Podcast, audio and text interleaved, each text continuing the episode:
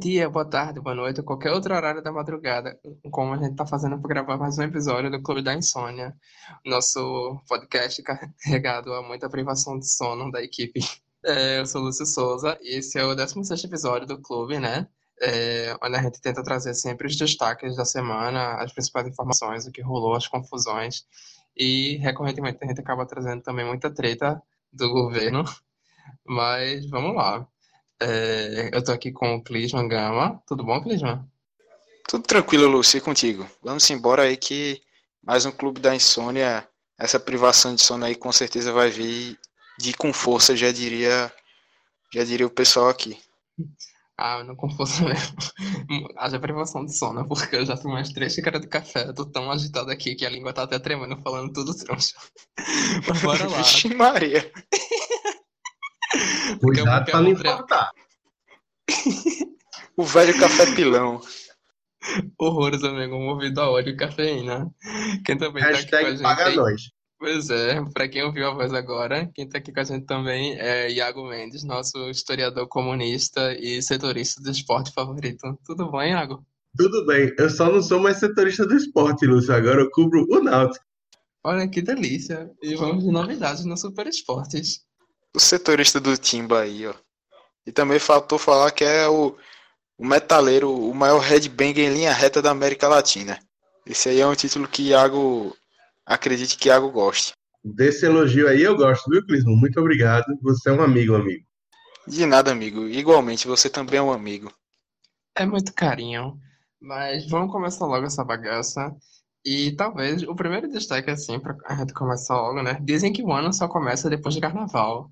E bom, finalmente o carnaval tá chegando, né? Janeiro foi um mês que todo mundo reclamou muito, se arrastou, todo mundo doido pra receber o salário logo. E agora que fevereiro chegou, parece que o ano tá andando com mais, mais rápido ainda, né? Tá o tempo passando super rápido e depois, é, nessa sexta já começa o carnaval. Embora aqui no Nordeste, em Pernambuco principalmente, já comece desde muito cedo, né, as prévias. Mas bora lá. É, acho que esse de semana agora a gente teve o, o baile municipal. Não, teve o. Esqueci qual baile foi, meu Deus. Foi o Mas bom na masquê. sexta. Foi o Bom Masquê, né? Na sexta que é o baile municipal, né? Que abre o carnaval. Não, é o baile dos artistas, que é no, na sexta-feira. E aí teve o baile municipal no, no Chevrolet Hall, agora é Classic Hall de novo. Então fiz o merchan sem querer. Mas aconteceu e é como se houvesse a abertura oficial do carnaval. Mas a gente sabe que aqui em Recife e na região metropolitana o carnaval começa já depois de 7 de setembro, que é quando começa a rolar as prévias em Olinda. Aí é, é pra se lascar, meu velho.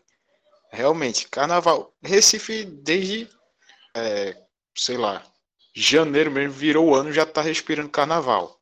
Já tá saindo bloco em tudo que é canto. O Recife Antigo já começou com a, as instalações lá das coisas para para receber os shows, a galera. Já tem esses shows prévios que começam também. Feito que eu e Iago a gente tava na sexta-feira lá no Cais da Alfândega, que rolou o Nação Zumbi. Então, velho, carnaval vem com força, mais uma vez, com calor desgraçado, mas a galera não abre mão não, né, Iago? Eu não tava nada e quem me viu mentiu. Brincadeira, é, sacanagem Não é. à parte. Caba safado. É, é, rolou também, né, o Festival Pré-Amp, que também é tradicional na, da semana pré-carnavalesca no Recife. E, além disso, é, essa história dos blocos estarem funcionando já a pleno vapor no Recife é tão real que ontem, saindo do fumo no plantão pós-clássico no jornal, é, quando eu desci com o nosso amigo Diego Borges, o ancião que retornou ao diário recentemente, é, a gente desceu esperando a nossa carona e de repente estava passando um bloco no meio da rua. E aí a gente teve que esperar o bloco passar para poder sair. Mas ainda assim, tudo, tudo de maneira muito alegre, muito feliz, muito carnavalesca, com toda a irreverência do fulião pernambucano. Frase que Lúcio tanto Ai, eu, gosta. eu morro com essa frase, bicho. É tipo a frase de festa em qualquer matéria. Ah, é muito brega, porra. É Porque você não acha que o torcedor pernambucano. Você não acha que o torcedor não, aí é foda. Você não acha o fulião pernambucano irreverente, Lúcio? horrores. A, a própria reverência, meu filho. Eu ouço isso, só me vem à cabeça o vídeo de é, Engraçadinho Araújo dançando no meio do set. Clássico.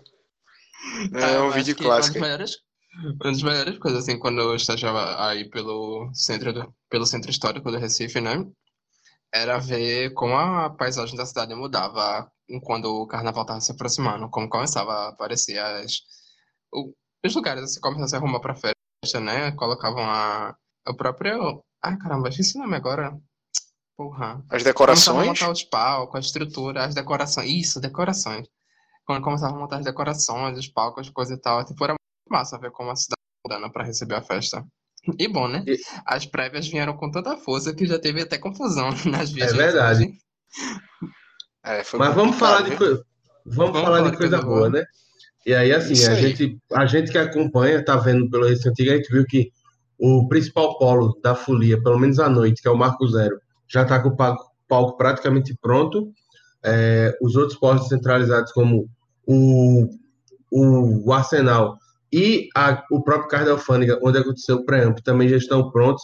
Inclusive, já está tudo pronto para o Hack Beat Polo, que eu acho que o Lúcio vai frequentar nos cinco dias de carnaval, né, Lúcio? Não coloque, Mas- palavras, não coloque palavras na minha boca, viu? Tá bom, tá certo. Mas, além de tudo isso, a gente tem que lembrar que, assim, é, o que a cereja do bolo da decoração do Recife para o carnaval é, chega à cidade na quarta-feira, a partir das 10 da noite, que é quando vai haver a interdição da ponte do Arte Coelho para o posicionamento do Galo Gigante e do Galo da Madrugada. Bloco que é o maior bloco do- de carnaval do mundo. Chora São Paulo, chora Rio e chora Minas. E mais uma vez vai abarrotar a cidade é, com muitos foliões irreverentes, num calor desgraçado, e que contará com este que vos fala lá embaixo na pipoca. Exatamente, né. Iago? Aquela, aquela tendazinha montada, você debaixo dela, na cadeira, sentado, tomando cerveja. Reza Não, a lenda que a é parte- isso. A parte da cadeira é mentira, mas que tem o toldozinho com, com frutas, com comida e com isopor com muita cerveja gelada, isso aí é totalmente dentro da realidade. Puta que pariu. Aproveitando, Iago, que você falou de bloco, é, pra gente fechar esse bloco do carnaval, pra onde vocês Ah, peraí, rapidão.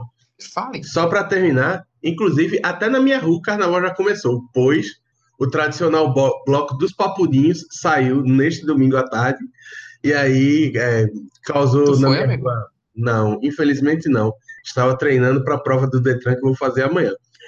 No caso, no dia em que o, o programa vai ser lançado. Então eu poderia estar triste ou feliz. Vocês vão descobrir hum, vendo pelas minhas redes sociais a reação. E aí, assim, é, saiu o bloco dos papudinhos, todo mundo muito feliz, muito alegre, aquele cheiro delicioso de aguardente de cana, que eu não direi o nome porque não nos patrocina, pelo meio da rua. Mas é isso, a banda de frevo tocando as mesmas 10 músicas durante o dia inteiro, foi uma maravilha.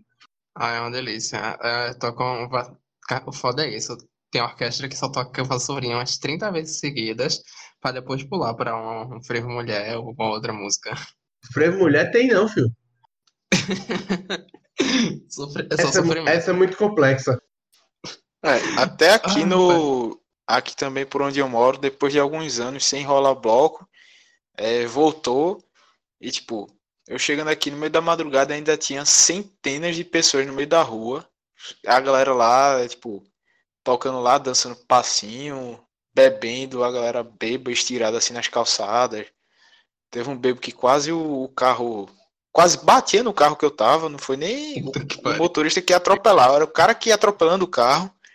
Mas Que enfim, maravilha. todo mundo saiu, saiu bem e lá tava animado, viu? Tava animado. Inclusive, eu acho que presta passar assim. o carnaval no Ibura é meio que um treinamento para é, o dia a dia de carnaval na Reladeira de Olinda, né? Porque a altura é mais ou menos semelhante. Rapaz, e tem mais ladeira por aqui, viu? Isso aí, um negócio que, lógico, Olinda nem se compara com carnaval, mas questão de ladeira, de você subir e descer e tá com esse com as pernas preparadas para isso, isso aqui, esse treinamento é bom, viu? Aproveitando que vocês falaram de Olinda, de show, É, como vai ser o roteiro que vocês pretendem fazer nesse carnaval? Tem algum bloco que vocês querem acompanhar pelo di- durante o dia? Algum show à noite pelo Recife Antigo que vocês querem ver? Ou em algum polo descentralizado? Então, né? Eu tô só pela galera mesmo. Eu devo ir um dia pro Recife Antigo, um dia pra Olinda e pra mim tá bom demais. Porque, né? É chão. Do Ibura pra Olinda e pro Recife Antigo é chão. Então, só a ida já. Você já vai cansando. Daqui que chegue lá e depois voltar pra casa e tudo mais de ônibus. É, é cacete. É bom que na, é bom que na volta já ria a lombra, né, amigo? Fora que a já- fatura no cartão chora, né? Com os Uber indo e voltando pro Ibura. Exatamente, meu amigo. E por mais que tenha diária por trabalhar no carnaval, mas vai ser, vai ser tenso. Haja trabalho. Senão o jeito é esperar até, sei lá, 5 e pouca da manhã para pegar o primeiro ônibus de volta para algum TI. É o, é o jeito. Meu pai, que sofrimento. É Bom, por aí. posso fazer, Lúcio? Tu vai recomendar? Pronto, tu vai dar teu roteiro Fala, primeiro. filho. Eu estarei muito, Ah, é? muito idoso nesse carnaval. Assistindo One Piece em casa, agarrado com o computador e chorando com as Gostaria- histórias do Homem Camisinha. Ai, amigo, me, de- me deixe, me deixe. Eu tava chorando, feito um cachorro apanhando vendo One Piece. Nossa, que fase. Mas bom, é, então tá, vou dar o meu roteiro. Como eu vou trabalhar na sexta, acho que vou ficar de boa em casa, em retiro, guardando as energias para o Galo da Madrugada no sábado. E aí, assim, se eu não fosse pro Galo, eu iria para eu iria para Olinda, porque o sábado é o único dia que eu vou para Olinda quando vou. E aí, para em Olinda, os dois bloquinhos que eu, bloquinho é o caralho. Toda vez que a gente fala bloquinho, um, Troça, uma né? uma fada morre. Toda vez que eu vou para Olinda, no sábado, eu acompanho normalmente dois blocos. E é bloco rockzeira, porque se não Bloco da for, não. Eita não tem porra. nada a ver comigo. Eu não curto muito bloco da lama, por incrível que pareça. Mas é, pois é, pra você ver, sou um mangue boomer falso. Meu Deus, Chico Sainz se revirando. Pois é. Mas aí, assim, eu normalmente eu vou pro Piff Floyd, que é um bloco, um bloco que toca em ritmo de frevo as músicas do Pink Floyd. Oh, meu Deus. Que, Meu irmão, que é. viagem do caramba. pois é, é viagem, é show de bola, é top, hein? Recomendo bastante.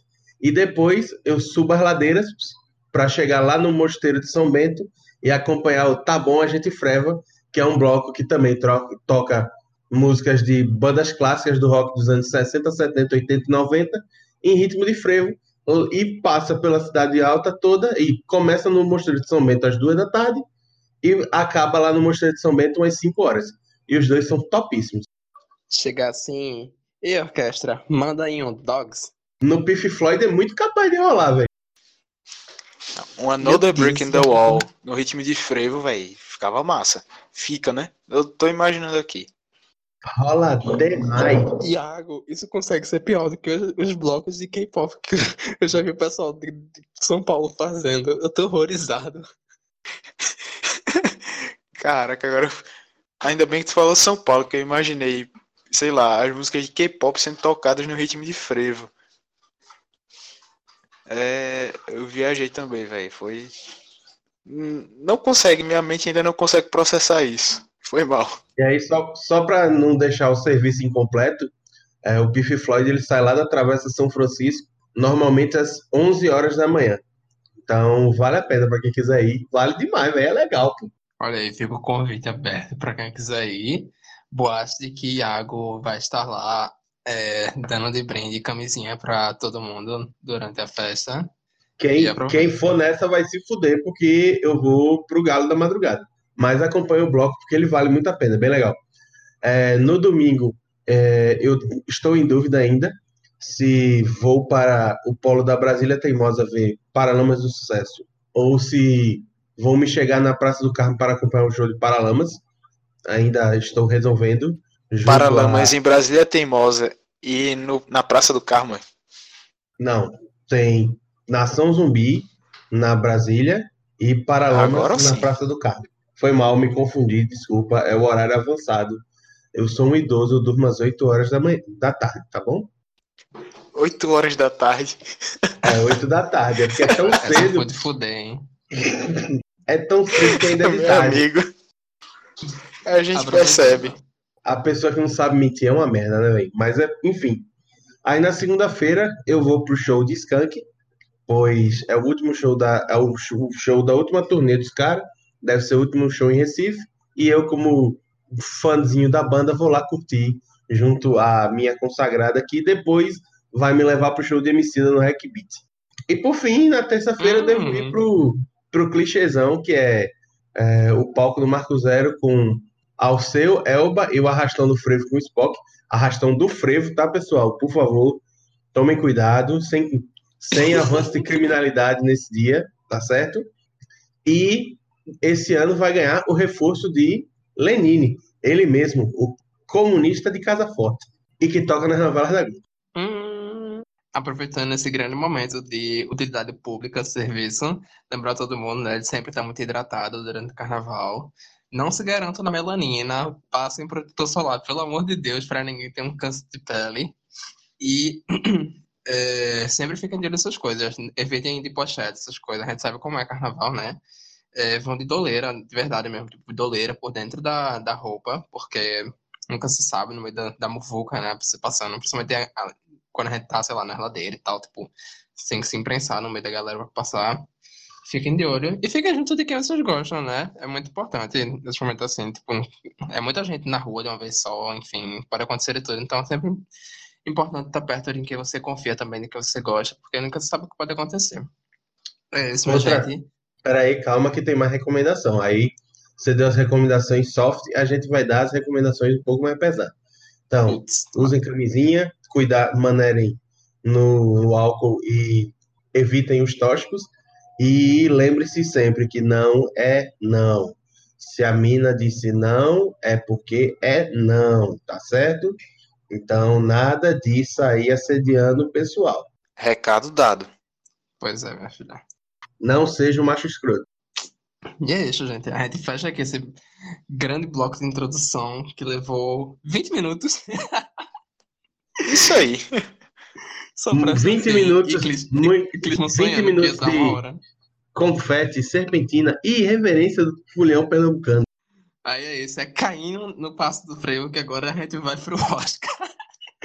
Vamos falar de cultura. A gente começa agora o nosso bloco de cultura. Você ouve a vinhetinha nossa agora e a gente volta em instantes.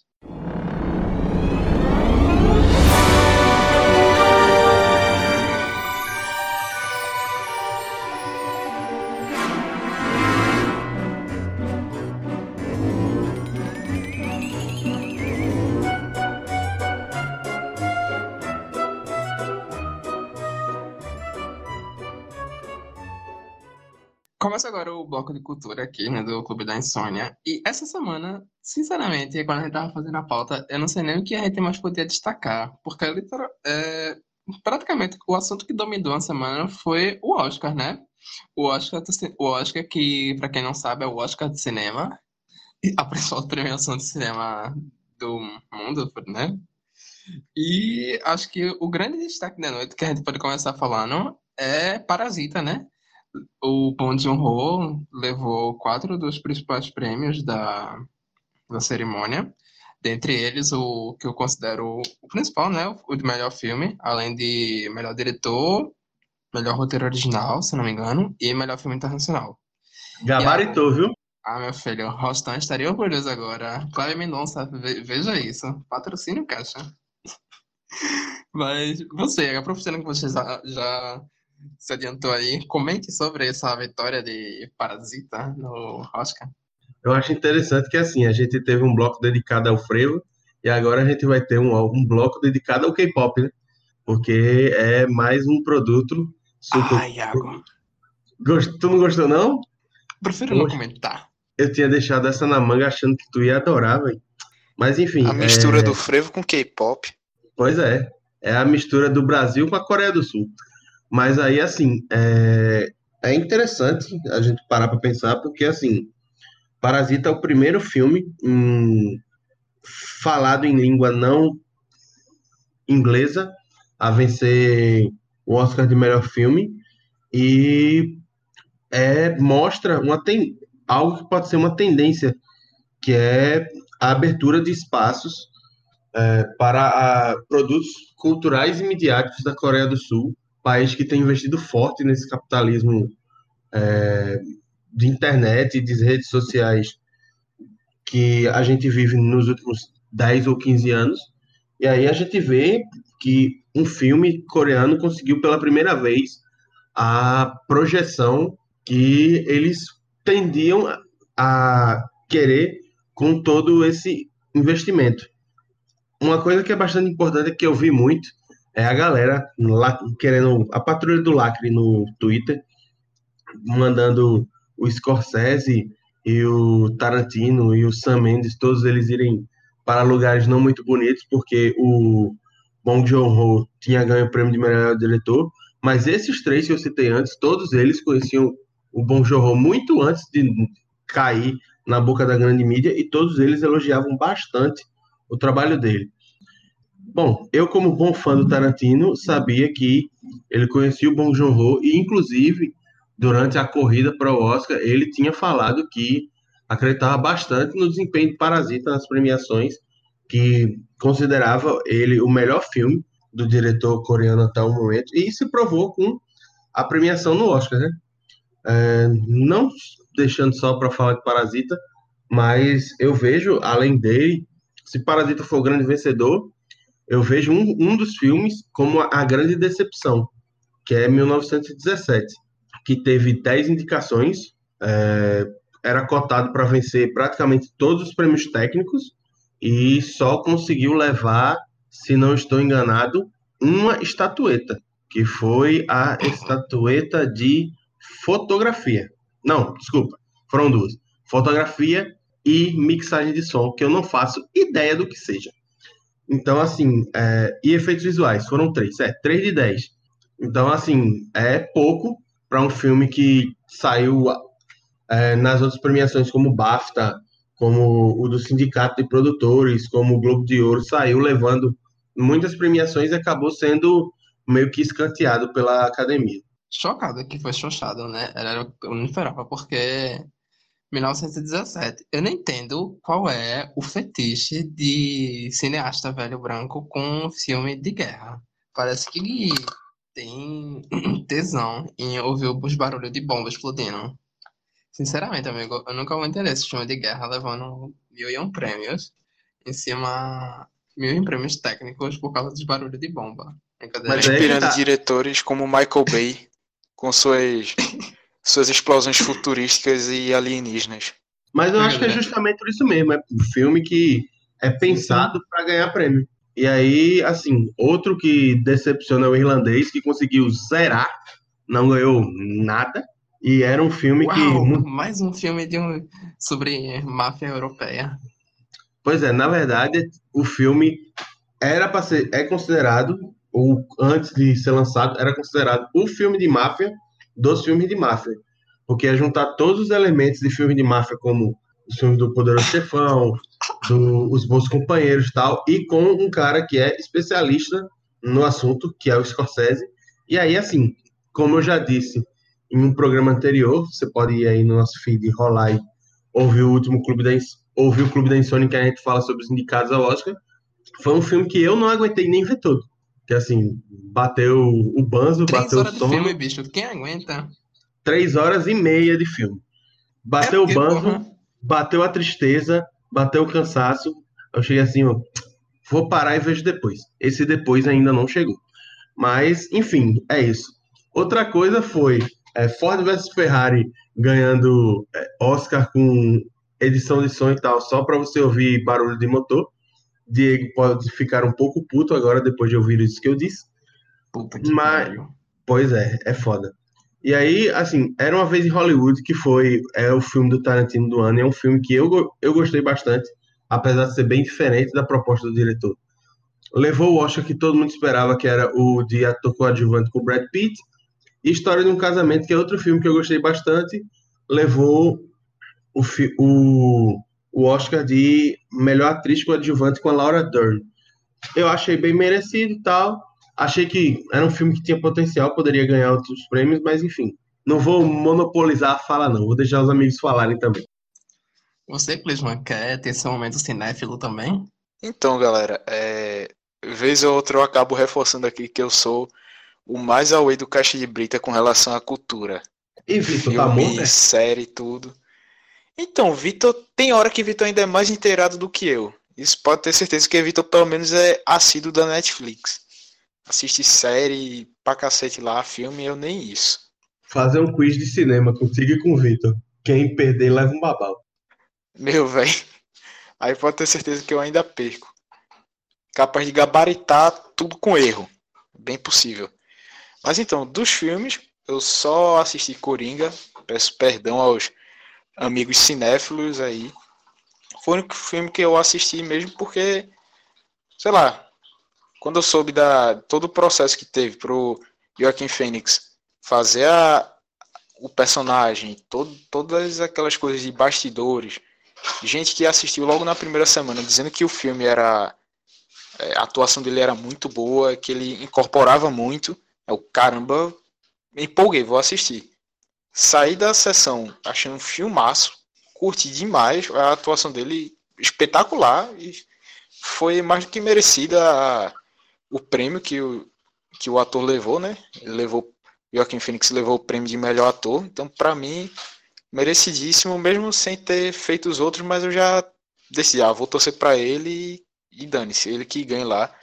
Tirou onda e falando até da, da premiação dele, acho que vale até a gente falar também do discurso, que foi bem representativo, é, gerou repercussão, é, que ele falou sobre diversas causas, de luta contra a desigualdade, preconceito, é, questões ambientais e diversas outras formas, diversas outro, outras frentes aí de, de lutas, além até de mencionar o, o irmão, o falecido ator River Phoenix, que morreu em 93, que realmente é uma história pesada na vida do, do Joaquim Phoenix, que estava lá quando o irmão morreu de overdose.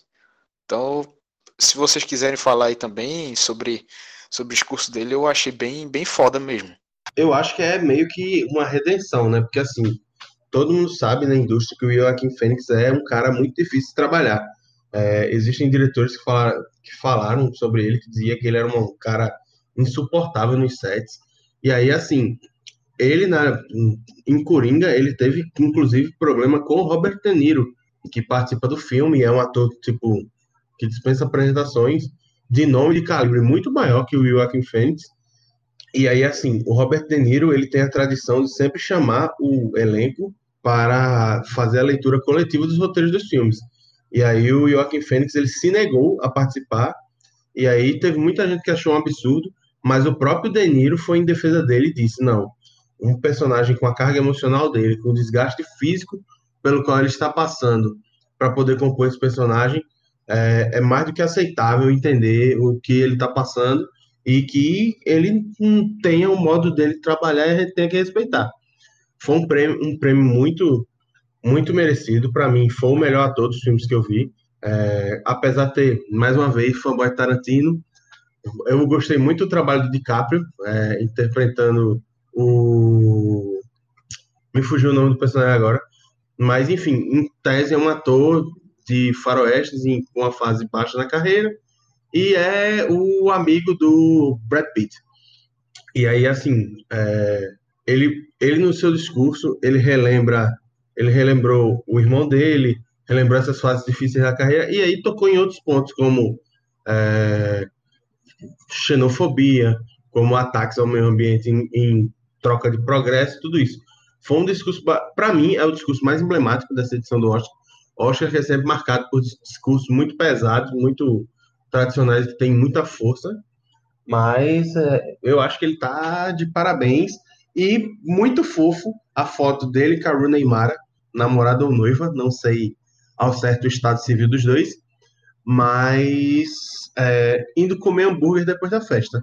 Seria um negócio que eu faria até mais se ganhasse o Para ressaltar, hambúrguer vegano. É, aí esse aí eu acho que eu não faria tanto assim, não. É, também Cadê acho que eu não faria. Iago? Faltou piada com bacon, Iago. Mas não, não tem piada com bacon, hambúrguer é vegano, porra. Não tem nem como encaixar o bacon aí. Pois é, só se fossem fazer um bacon de madeira. Aí, aí é foda, Iago. Não sei como eu ri disso, mas tá. Desculpem, veganos. E acho que isso até pela. Logo que Coringa lançou, que teve todo aquele hype, a gente falou aqui também no Clube da Insônia. E na moral, é, ver o quanto ele mergulhou no personagem, interpretou de uma maneira tão natural e o quanto que o personagem foi evoluindo ao longo do filme é, e desenvolvendo a psicopatia, putz, foi, foi sensacional. Acho que em questão de atuação, eu não, como já disse, eu não sou nenhuma referência com filme. Então, dos filmes que eu já vi na minha vida, que eu me lembre, essa foi a melhor atuação que acho que acho que eu já vi. Essa dele foi, foi a melhor que teve. Fuderoso demais. E aí, só é... para não dizer que não falamos das flores, rapidinho, a gente tem que falar que assim, um filme que eu considero Ray fraco, mas que ganhou o prêmio também foi o Judy, o Além do Arco-Íris, com a Renée Zellweger, que fez um trabalho excelente como o de Judy Garland, só que é uma pena que a produção não acompanha o ritmo do, do papel dela, né? Uhum.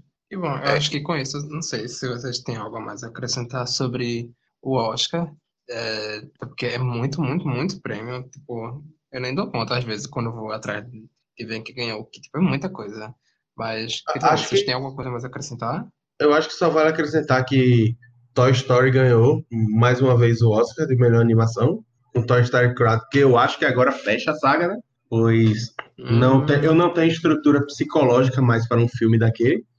E é. o prêmio de melhor música original que foi vencido por Sir Elton John com Rocketman. Sobre Toy Story, eu como fanboy de, de toda a saga, eu torci, não cheguei a ver o, o outro filme, Klaus, a outra animação que muita gente falava que foi incrível e tudo mais. Mas, pô, o lado fanboy de torcer pra Toy Story não, não teve como barrar isso, não. É, gostei muito, vi no cinema. E realmente foi um desfecho que eu gostei. Assim como acho que Iago também falou aí. Não teve muita estrutura emocional para isso, mas aguentei firme. E valeu, fiquei feliz. Ah, meu filho, eu não duvido nada que a empresa do rato vai continuar explorando nostalgia para fazer a gente chorar toda vez. Mas com isso, nós encerramos nosso bloco cinéfilo aqui do programa. Para mais informações, consultem a Fundação Joaquim Nabuco, onde estaremos no Meet com Kleber Mendonça Filho, falando da sétima arte com muito bom gosto. E a gente encerra aqui nosso bloco de cultura do Clube da Insônia. E vamos começar a falar sobre política, né? Ah, eita, tem dica da semana, né? Sim, verdade. Vocês querem dar alguma coisa? Eu quero indicar é, tá, um filme que me. Então. Já que a água aí acabou desmaiando por causa da, da hora, queria dizer também, para indicar, acho que o que eu faria de indicação mesmo seria aproveitem o carnaval da maneira que melhor entenderem. Quem quer ir para os blocos, vá. Ir para show, vá. Quem quer se resguardar, ir para uma praia, coisa assim, dar uma viajada, vá-se embora, aproveite quem puder tá aproveitar o feriado errado. da maneira que for, vá, faça que bem entender, desde que não ultrapasse o limite do, do respeito ao seu próximo, beleza? Acho que, que é bonito, isso. bonito, cara. Uhum. Agradeço, tá agradeço. Eu vou dar, deixar minha indicação aqui, que foi uma indicação de, da minha consagrada, que é o filme O Limite da Traição, que está na Netflix. É, eu não vou dar spoiler, pois eu ainda não vi, vou assistir ainda. Mas vão lá, assistam, dê stream no filme e digam que assistiram por causa do Caixa de Brito. E assistam também BoJack Horseman. Ah, sim, acabou o BoJack, não foi? Acabou. Fiquei fiquei em cacos, mas já já consegui me reestruturar. Ah, eu não sei se eu tenho estruturas para ver, eu fico meio assim, inclusive, de ver o BoJack. Porque é muito pesado, né? A, série toda sobre, trata sobre depressão, de como ele tá esse momento na carreira dele, tá indo pro ralo, hein? É foda, mas foi é mais uma série que eu comecei a ver e não, não, não tive paciência para continuar. Ah, meu filho. E, infelizmente, eu sou muito dado a séries grandes e mu- é muito emotivas. Inclusive, essa é a minha indicação para quem já viu o site do Caixa de Brita. Eu tô panfletando One Piece, assim, para todo mundo, enchendo o saco. Depois de muito me encherem o saco por assistir, eu finalmente terminei o arco de Water 7, epi- cheguei no episódio 320. E, assim, o pior problema de One Piece é também a maior qualidade é muito grande. É muito, muito, muito grande. Tipo, é um universo enorme. Tem mais de mil capítulos do mangá já. Quer dizer, quase mil capítulos. Já tem mais de 900 episódios do anime. É muita coisa. Mas o foda é que praticamente não tem muito furo. Tipo, a maior qualidade da série é justamente o universo enorme que o Oda cria. E a gente vai desbravando esse, universo. A gente vai desbravando o mar e conhecendo com mais profundidade os personagens e conhecendo as motivações deles, o quanto eles acreditam em seus próprios sonhos e tentar correr atrás de fazer essas coisas acontecerem.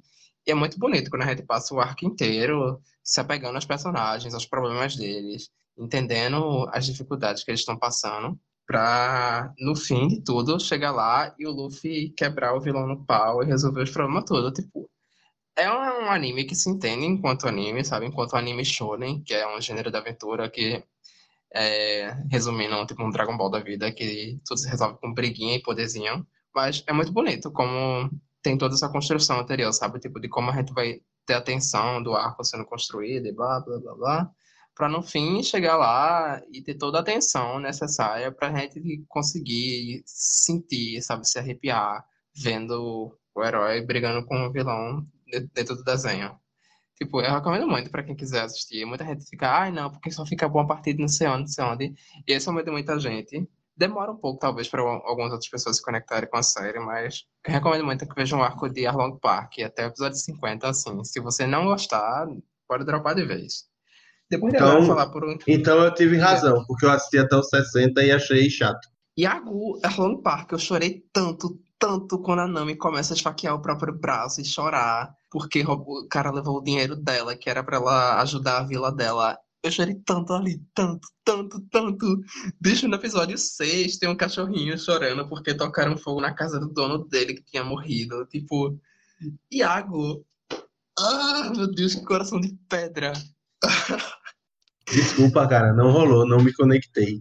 Não, Meu não Deus, bateu vamos acabar nossa vibe. amizade aqui.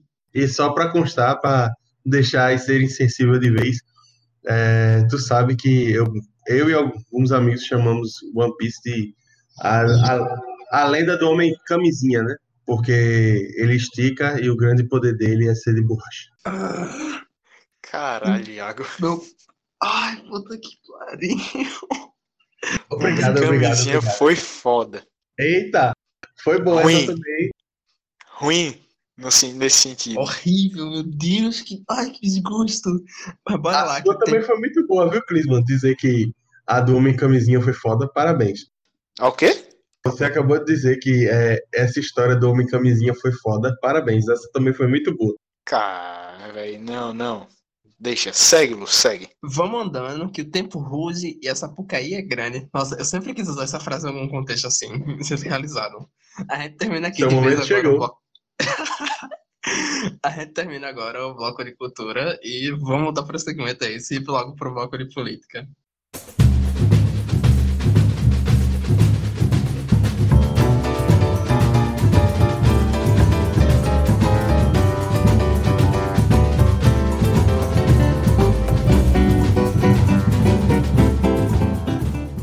Começando aqui nosso delicioso e super tenso bloco de política. É, pode se preparar para ver muita coisa do governo Bolsonaro e dos filhos dele se envolvendo mais treta possível. Porque, né? País desandando constantemente e, e, né? Vamos lá.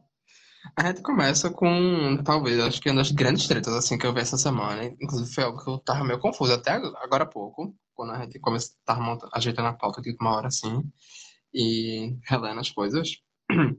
Foi que rolou a CPI das fake, tá rolando, né? A CPI das fake news. É, depois de todo, como as eleições de 2018 se deram, né? teve uma influência muito grande das fake news na construção do voto da população. E aí tá rolando a CPI, enfim, muita gente prestando depoimentos, prestando esclarecimentos, esquema de é, de divulgação de notícias falsas, né, sendo desmontados e descobertos. E aí teve um ataque a Patrícia Campos Melo, uma jornalista da Folha de São Paulo, que fez uma, uma reportagem sobre essas empresas de disparo de notícias falsas. E aí, uma, uma das fontes dela nessa reportagem foi prestar depoimento na, foi chamada para prestar depoimento na CPI. E é, quando rolou isso, a jornalista começou a ser atacada na internet, né? Por, enfim, começaram a disparar notícias falsas contra a própria jornalista, é, levantando falsos testemunhos, dizendo que ela oferecia sexo em troca de informações com as fontes, é, enfim, várias coisas nojentas, assim, tentando é, difamar, né? É, prejudicar a imagem da própria jornalista. Enfim, ataques bem baixos, assim. Vocês vocês que estão aqui na mesa ficaram sabendo de alguma coisa? Eu só queria começar dizendo que, assim, se você adivinhar de quem é a milícia digital que atacou a Patrícia Melos Campos, você ganha um doce.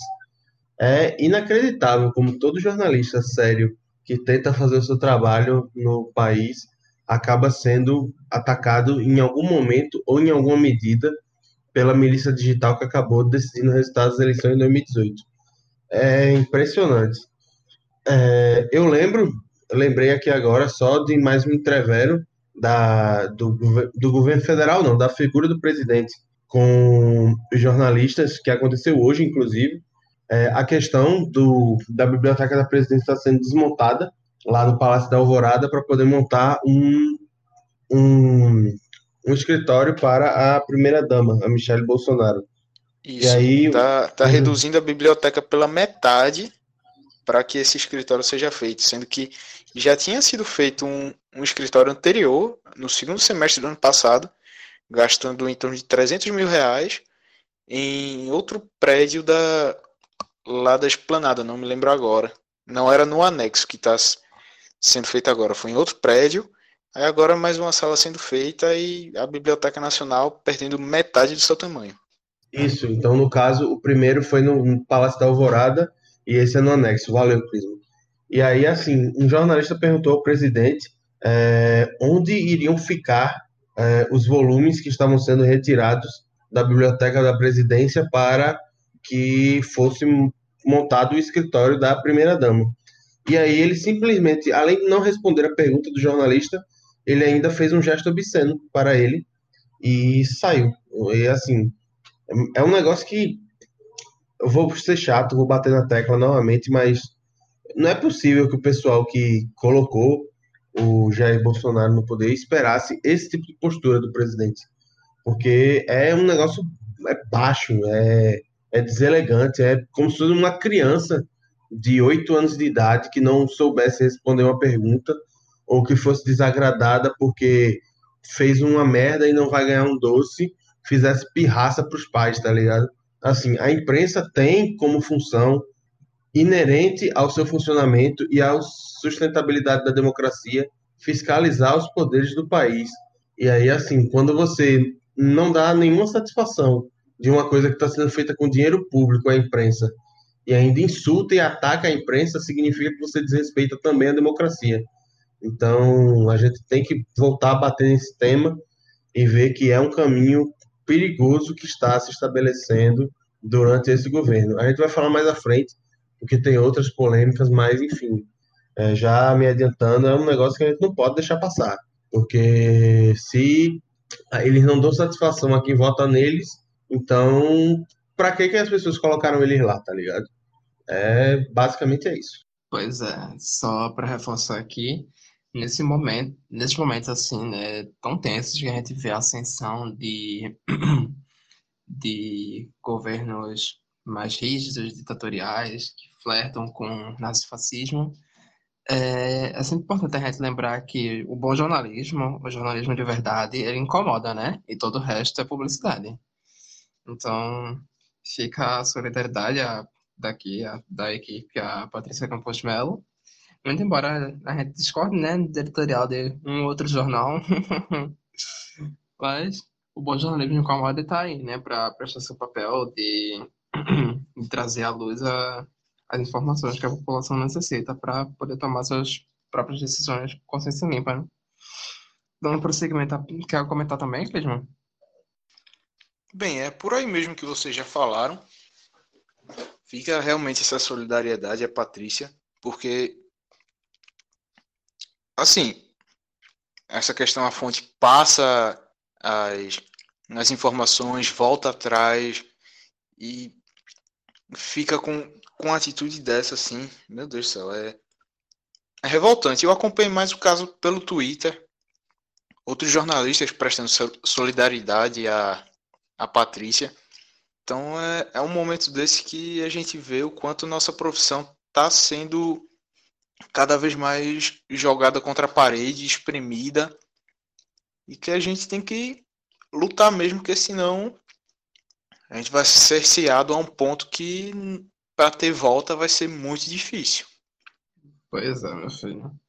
E aproveitando, Cleison, já fica aí, porque é, a gente teve agora recentemente também a liberação do Sérgio Camargo para assumir a Fundação Palmares, né? Tu tem a trazer sobre esse tópico? Então, é, o Sérgio Camargo, ele que havia sido nomeado em novembro, e aí o pessoal foi atrás de informações dele e achou vários, várias opiniões que são, no mínimo, do mínimo, polêmicas, entre outras que é, são realmente é, até racistas mesmo, mesmo ele sendo um, um homem negro, e falando diversas coisas é, sobre o movimento negro, debochando, é, entre diversas outras coisas que beiram, beiram ou atingem o absurdo. Então, com a na Fundação Palmares, ele foi nomeado tudo mais. E aí, se eu não me engano, o, o STJ, STJ não, algum outro órgão. O STF. STF, isso. Tinha entrado com a. Como é que se diz? Um mandado de segurança. Isso, um mandado de segurança para que ele não fosse empossado, que ele não assumisse o cargo, sendo que aí, com o recurso da, da AGU, o STJ pegou e liberou a nomeação. E para que ele realmente seja nomeado, vai passar aí pela, pelo crivo da Regina Duarte, que a gente imagina que vai acabar liberando mesmo. Se vai ou não bater de frente com isso, acho difícil, mas o, o próprio STF e outros órgãos devem realmente voltar a entrar com ações para que impeça a nomeação do Sérgio Camargo. Pois é, é essa é uma pauta que, inclusive, poderia entrar na bizarrice né, daqui do, nosso programa, né? Mas o que, se tratando dessa gestão bolsonarista, não, não cai nesse escopo da bizarrice, né? E só para reforçar, para quem não sabe, a Fundação Palmares ela é subordinada ao Ministério da Cultura, né? Que é, agora é uma secretaria, foi reduzido a uma secretaria e está nas mãos da, na hora do Brasil, a Regina Duarte. E o papel da Fundação Palmares é de preservar e promover as culturas negras, as culturas negras no Brasil, né? As culturas que, enfim, manifestações culturais que decorrem da influência desde das descendências né, dos povos africanos aqui no Brasil. Só para só para não dizer que eu não falei das flores, é tipo, hum. são tantos absurdos numa coisa só que é tipo é meio que uma é como se fosse uma síndrome de Estocolmo, né? Você ser, você ser afeiçoado ou você querer se assimilar ao seu agressor. E aí é meio que é, isso é que me cabe mais ou menos na cabeça a história do Sérgio Camargo, que é homem negro, bolsonarista, Bolsonaro que sabe que a gente sabe que desrespeitou bastante a população negra do Brasil, negra, quilombola, periférica desde os tempos em que era só um deputado do baixo clero até ter virado presidente.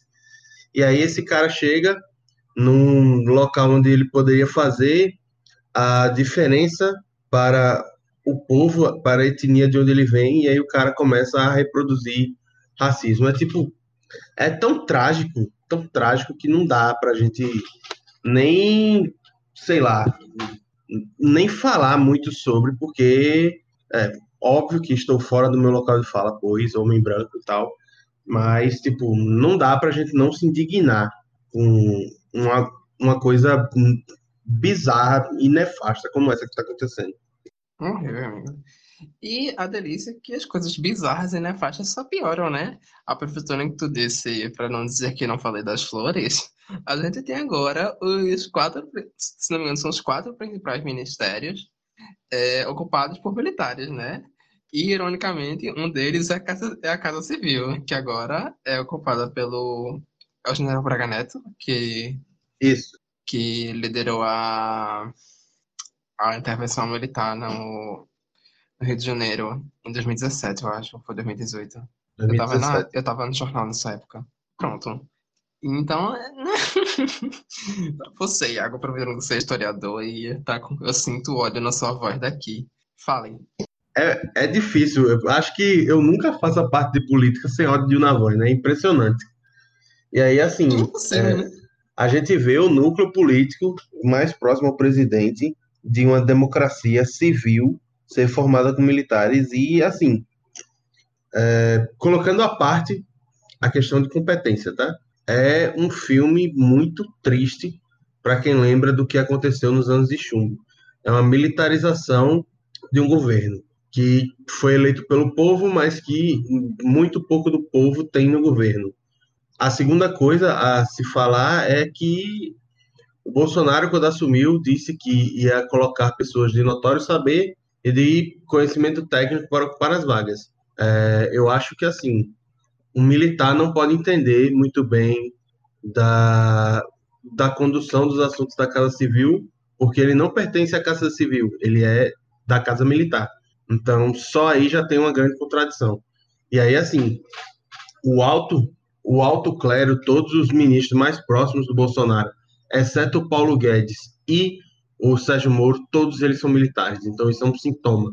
Um sintoma de que, assim, é, a confiança do governo está depositada nas Forças Armadas. E é um recado também para a população, que é tipo, olha, pessoal, se vocês estiverem satisfeitos comigo, eu posso resolver de outra forma.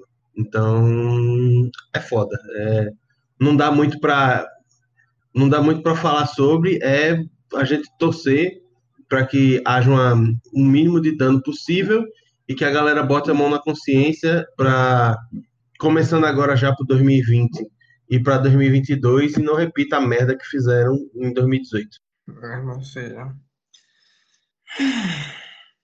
Vou, Cleisman? dar uma respi- vou, dar- vou até dar uma respirada aqui, porque, olhem, é Então, muito é, difícil. É, é realmente foi mal Lúcio interromper, mas aí. realmente difícil mesmo. E é um, é um filme que a gente já viu na, na história do país, como vocês estavam dizendo aí. E é um, fica a impressão de que é um cerco se fechando.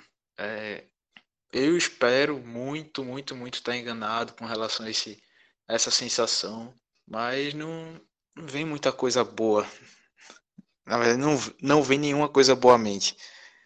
Então, é, resta torcer e tentar fazer a diferença mesmo, porque de lá de cima não dá, desse alto clero aí, não dá para esperar muita coisa não.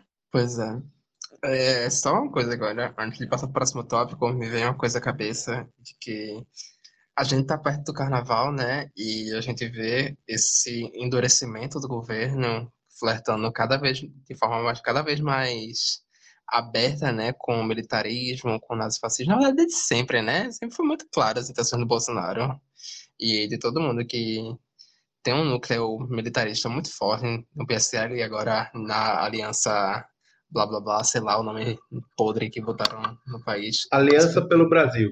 APB.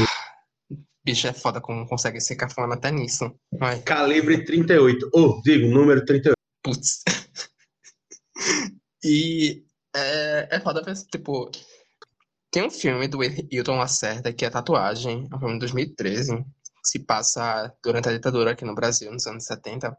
E agora, com a aproximação do carnaval, é, é nítido você ver como as pessoas estão se enchem, sabe? Tipo, é uma coisa que é muito foda no carnaval, tipo, você vê a manifestação popular durante a festa, como as pessoas se movem, ocupam os espaços e como tem um senso de ocupação do espaço público que é muito Eu não diria revolucionário, eu não diria anarquista, não sei, mas tipo, é uma coisa muito intensa, sabe? Assim, tu viver na. Porque eu ia dizer antes, tipo, porra, é foda ser, la... ser latino, viver na América Latina, porque é tudo muito intenso. Tipo, a mesma medida que a gente se fode de maneira muito intensa na mão do governo que, que flerta com, é, com militarismo, com regimes totalitaristas, com cerceamento, que tenta cercear as liberdades individuais, que tenta é, acabar com qualquer tipo de voz que tente supor a eles. É muito bonito você ver, tipo, como é como um negócio extremamente caótico que surge do nada, assim, como o carnaval, porque é literalmente o próprio caos, assim, liberado na Terra. E ver como isso tem uma certa, uma potência muito bonita, sabe? De ver as pessoas ocupando a rua de uma forma completamente transgressora. Enfim, recomendo muito que vocês vejam o filme e é, reforçar o aviso, né? Tipo, curtam o carnaval da maneira que vocês quiserem, seja em casa, na rua, enfim. É isso. Vamos, para quem for ocupar as ruas, né? Vamos lá, porque, né? O ano só começa depois no carnaval e esse é o momento que a gente tem para extravasar e botar tudo para fora. Dando prosseguimento à pauta, meu Deus, eu falo isso umas 40 vezes ao longo dos programas, sempre que eu tô, no, tô no, apresentando. Mas bora lá. Aproveitando que eu falei. Na locução, na locução, lembrou as aulas de sete professores de rádio e TV. Tra trabalhos técnicos de Clisman Gama. Mas vamos lá. Aproveitando que eu falei de bagunça, a falar de uma coisa extremamente bagunçada, que são as eleições dos Estados Unidos. Eu me pergunto, como um país que, como um país que é a maior potência econômica do mundo, tem um sistema eleitoral tão bagunçado e gente que não sabe ler legenda de filme. Pois é, verdade. Estou me perguntando até agora como é que foi que a galera assistiu Parasita. Ah, amigo, nem me lembre. Bora lá. Vitor não está aqui para comentar sobre isso, mas então, algum de vocês se predispõe a encarar essa bomba? Eu sou leigo, não entendo nada. Então, para dar é o, pitaco. É o seguinte, é, como é que funciona a eleição nos Estados Unidos? A eleição nos Estados Unidos é uma eleição indireta.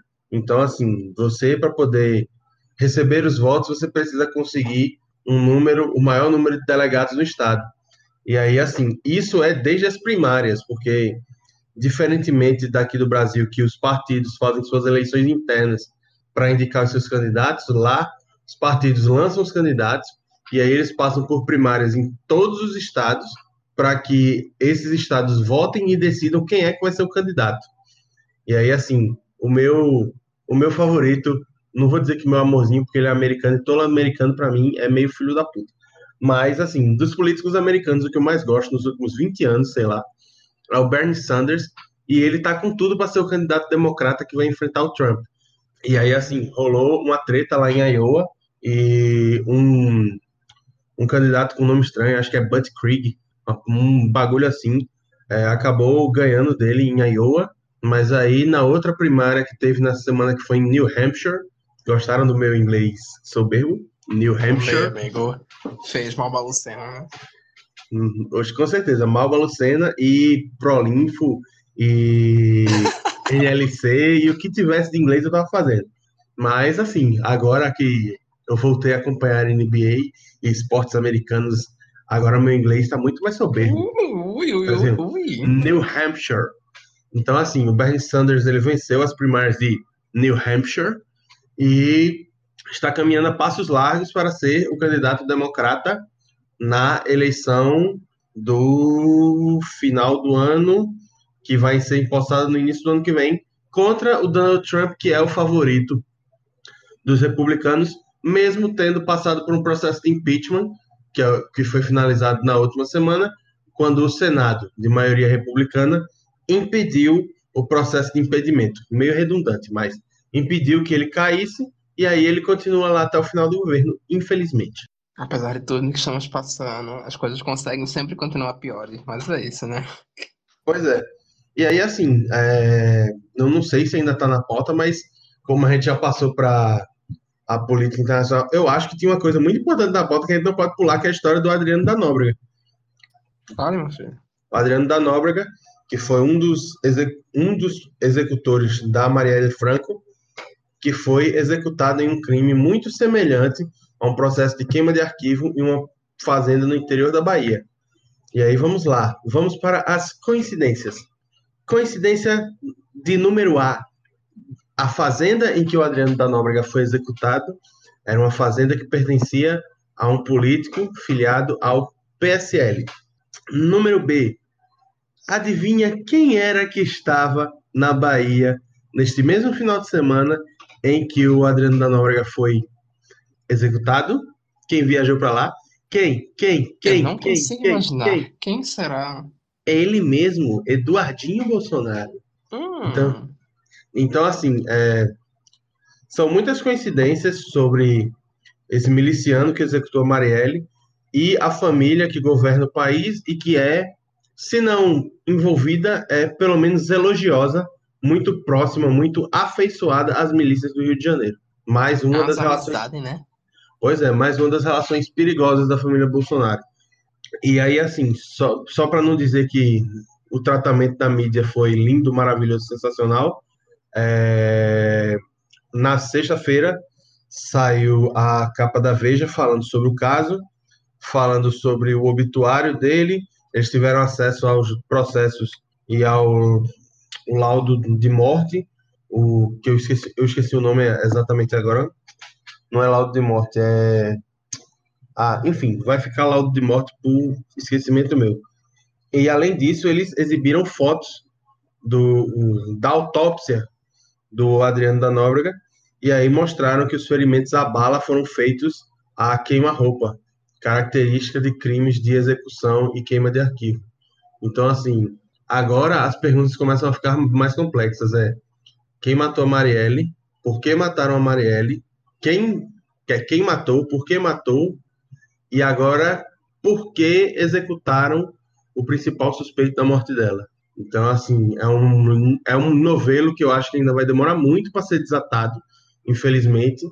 E apesar disso, já se passaram 700 dias e ninguém sabe com certeza de nada. Então, fica aqui a nossa solidariedade à família da Marielle e a todos os aqueles que eram queridos por ela e tinham nela uma esperança né, nessa política caótica do Brasil. E mais uma vez a gente reforça que a gente quer saber o que foi que aconteceu, por que aconteceu e quem é que está na cabeça dessa história toda. Inclusive, tu falou da reportagem da Veja. É, se não me engano, foram repórteres da Veja que estavam investigando no interior da Bahia, né, sobre esse caso. Foram na fazenda e chegaram a ser parados pela polícia, revistados, lavaram as coisas deles assim, enquanto estavam fazendo, estavam cobrindo, né, apurando essa matéria. E aí saiu em outros jornais, inclusive, falando desse ocorrido, né? Depois chegaram, a, de- a polícia, depois de um tempo, enfim, é, resolveram a situação lá, a polícia devolveu o material, os gravadores, tudo. Mas é importante destacar que rolou isso também, né? É, chegou a ser uma abordagem muito violenta, assim, comentaram. A, a- o Grupo Veja, né, disse que ia tomar as, as medidas cabíveis em relação ao caso. E aí, Quem diria a gente sendo solidário ao Grupo Veja no Caixa de Brita, né? ah, amigo, é, a situação do Brasil me obriga a situações inimagináveis, sabe? Tipo, eu dando RT em Reinaldo Azevedo, coisas assim, sabe? É complicado. Ah, amigo, é, a luta pela demo- a democracia e a defesa das liberdades in- individuais me obriga a fazer essas coisas. Infelizmente, eu pelo menos me atenho aos meus valores, né? É importante, é importante. Horrores, amigo. E aí, eu acho que com isso vocês querem encerrar o nosso bloquinho de política. Tem alguma outra bomba assim do mundinho que vocês querem saltar aqui? Acho que dá pra gente passar, que deu pra abordar tudo direitinho aqui. Foi uma semana carregada com muita coisa que vai gerar desdobramentos ainda. Então, a gente vai seguir de olho e vendo o que é que vai rolar disso aí. Pois é. Sempre fiscalizando, né? Função da imprensa. Ah, meu filho. Queiram ou não queiram os juízes. O nosso bloco é de fato campeão. Ai, vai combinar com o meu espírito esse carnaval muito idoso. Eu só vou aparecer nos blocos líricos. Carregando Esse espírito irreverente. Nossa, amigo, a, a reverência do folhão pernambucano toma conta do reinado de Mon. Isso, isso- isso é muito. Ai, meu Deus, isso, isso é sutiã de matéria. Que inferno. Tá, Bora tá lendo matéria da próxima sexta-feira já, Lúcio? Ai, vai te fuder, Iago. Esse Ah, carinho é massa demais. O que me motiva é saber que vai ter latão de cerveja nossa, 4 por 10. Eu tô muito chocado que isso vai ser de verdade. E Nossa, aproveitando que que eu até de cerveja. sede. Horrores, amigo. E aproveitando que eu falei de cerveja, vamos falar de esporte. Eu não sei porque eu fiz essa associação, mas agora é o que eu quero dizer. Por causa do DescubraCast. Eu amo. O primeiro podcast gravado em um bar. E se não for, problema, problema que seja. Eu estou dizendo, então agora é. E vamos começar esse bloco de esporte. Bom,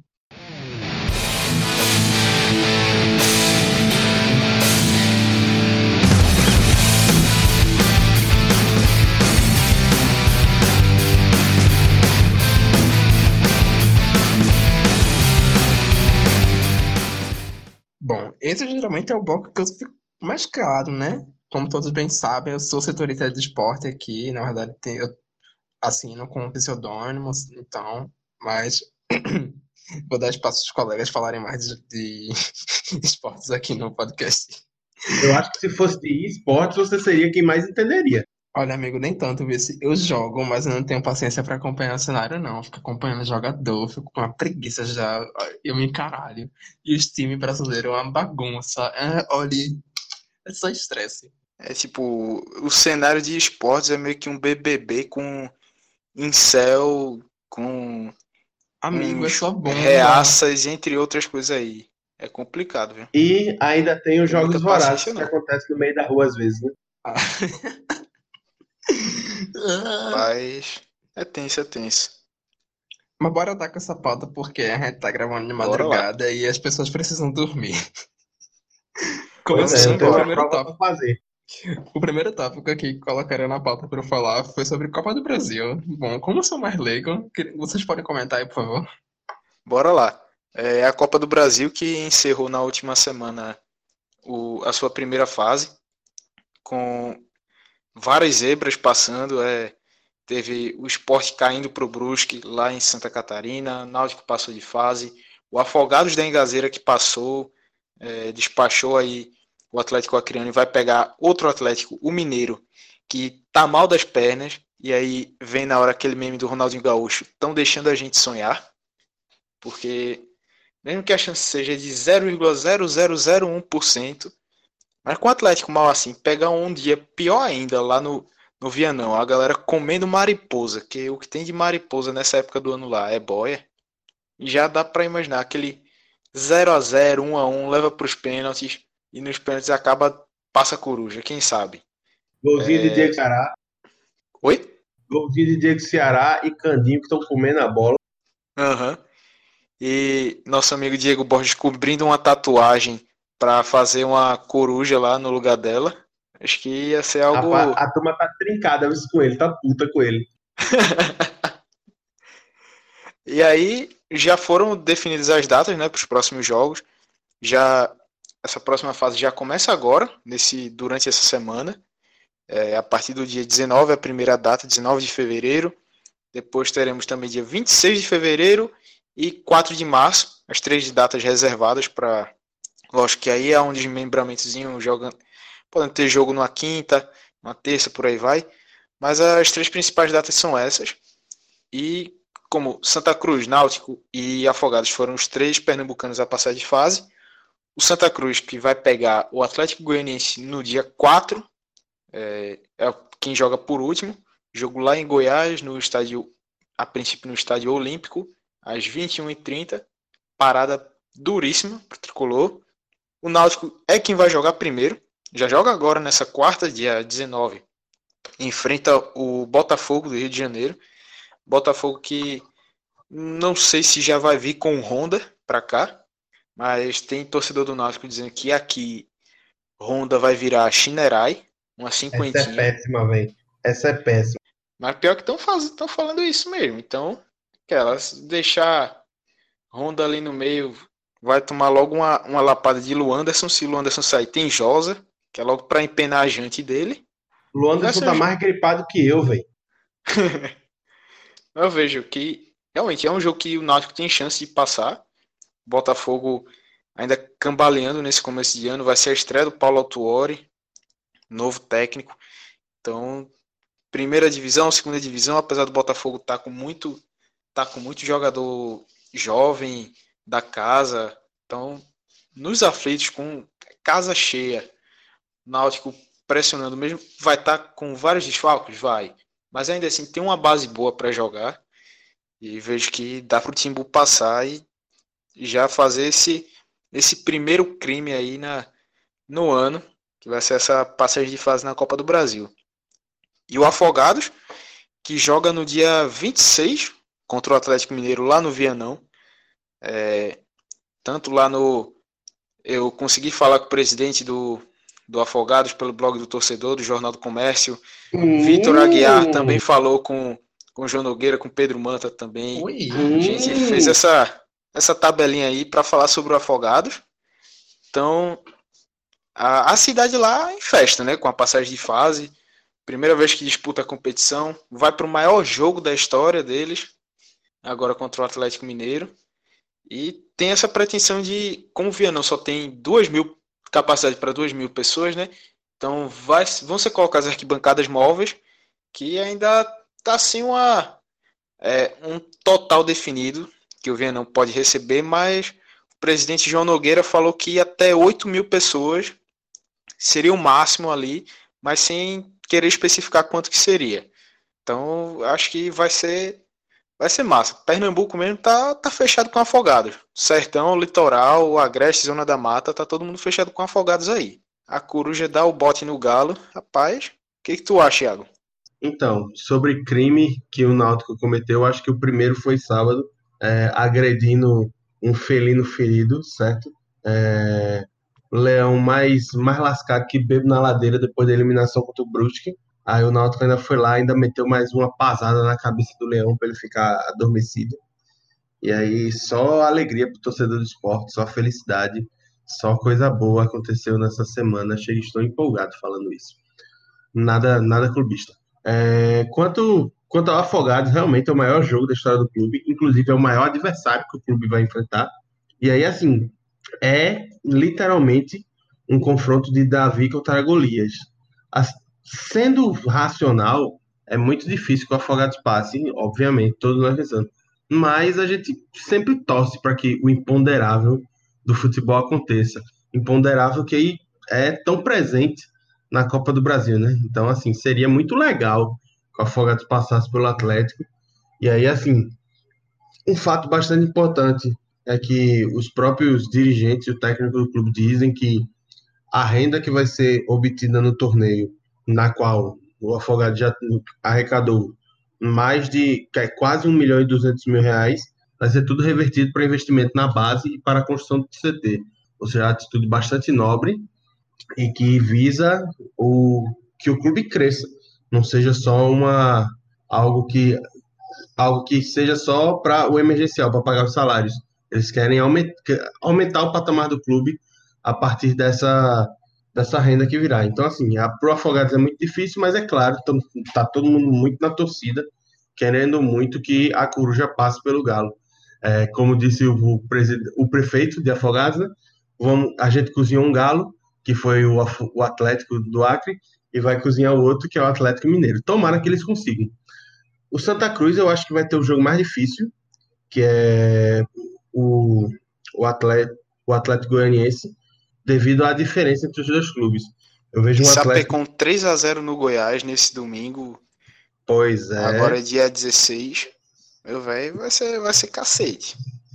E que manteve uma base muito boa do time que subiu da Série B para a Série A no ano passado, Aprende Esporte, e vem, vem muito bem. Já o Santa Cruz, mesmo com a campanha que era 100% até esse último domingo, quando empatou com o Central é, pelo Pernambucano, e que vinha mal das pernas na Copa do Nordeste, mas conseguiu se recuperar com a vitória no último lance sobre o ABC. A gente sabe que tem um elenco muito curto, muito enxuto, então, assim, é muito difícil para o Santa Cruz conseguir peitar um clube com um planejamento tão melhor como o Atlético Goianiense.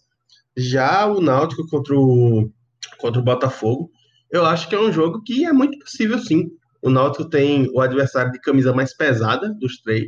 É, não sei se ou mais, acho que tá ali junto com o Atlético, mas eu vejo nesse Acabou, Iago. É, é mais pesado e com uma boa vantagem pro, pro Atlético Goianiense. Não, eu tô falando do Atlético Mineiro, caralho. Ah, tá. Sim, sim. Ah. Eu, eu deixa, pensei só no Goianiense já que veio do Santa. Aí é foda. Não, aí é foda, cara. Mas aí assim. É... Não, aí se for com, o Atlético Mineiro, realmente fica. É uma, pau são, cam... são camisas pau a pau, mas eu vejo o Botafogo à frente do Atlético Mineiro nesse início de temporada, então eu acho que pode ser um confronto mais difícil. Porém, o Náutico dos três times de Pernambuco é o time mais organizado. É um time que fechou muito bem o elenco, que tem jogadores como o Jean Carlos, que vive uma fase espetacular, que tá fedendo a gol, o Jean Carlos. Quando ele não faz, ele dá um passe, um cruzamento, uma bola parada, ou chuta e alguém pega o rebote. Exatamente. É o narrador fala é Jean Carlos, eu só ouço Kevin De Bruyne. Pois é. É tipo, o. É, a turma já tá chamando ele de o mágico, né? O mágico Jean Carlos. E aí, assim, jogando em casa, onde o Náutico é muito forte, é, vem numa sequência de 16 jogos sem perder. Então, acho que isso encurta a distância entre o Náutico e o Botafogo. E pode, por que não? É, com apoio da torcida, que deve comparecer em massa, mesmo com o Náutico tendo uma restrição no seu público, que só, pode, só cabe até 12 mil pessoas no, no, nos aflitos devido à falta de alguns alvarás. É, eu vejo o Náutico em plenas condições de fazer mais um crime na temporada e passar pelo Botafogo sem problema nenhum. E eu queria muito ver o Honda em campo, né? eu não vou mentir. É, acho que ia ser bastante legal. Mas, enfim, acho que quanto à Copa do Brasil é isso. É, se a gente ainda tivesse o Orkut presente, com certeza ia rolar uma comunidade Luanderson marcando Honda. Isso é, é certeza.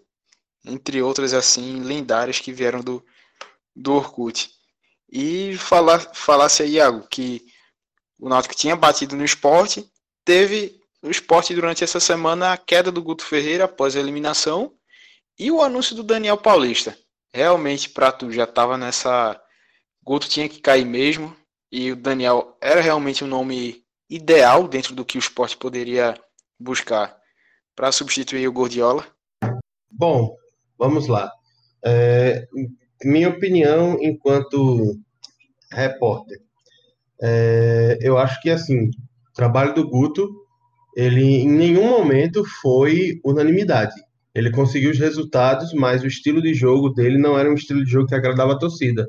Era um estilo de jogo que entrava em campo muito mais para não perder do que para ganhar os jogos. Então, assim, a torcida do esporte sempre foi muito crítica ao Guto por causa disso, mas quanto aos números, o Guto tem excelente aproveitamento e ele conseguiu os dois objetivos que foram postos, a ele em 2019. Isso é um fato. Conseguiu ser campeão estadual, coisa que o esporte não conseguiu, não conseguia desde 2017, num campeonato de circunstâncias nebulosas, vencidas pelo esporte no sertão, e conseguiu subir para a Série A. Em 2020, a condição do trabalho começou muito muito estranha, muito nebulosa, a torcida indo muito de frente com a direção do clube, é, especialmente com figuras como Wanderson Lacerda e Fred, Fred. Eu não lembro como é o nome do Fred lá, se é Fred Domingos. Fred Domingos.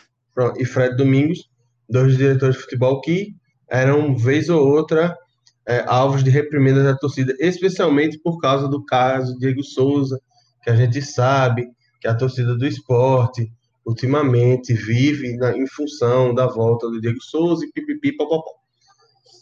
E aí é, o Guto teve o elenco tal, teve algumas decisões bem questionáveis na condução do planejamento entre as partidas, colocando o Richelli e o Hernani para jogar no elenco que joga Pernambucano, que é um elenco secundário, é, fazendo revezamento entre Luan Poli e Mailson, que não dava segurança a nenhum dos dois jogadores, e é que acabou gerando falhas de ambos, não colocando Carlos Eduardo para jogar, e por aí vai. Tá, beleza. A pressão aumentou, e aí o jogo que era mais importante para o esporte na temporada, que era o jogo contra o Brusque, que valia um milhão o jogo, que era a classificação, mas poderia valer muito mais, porque o esporte tinha um caminho até relativamente fácil até as oitavas.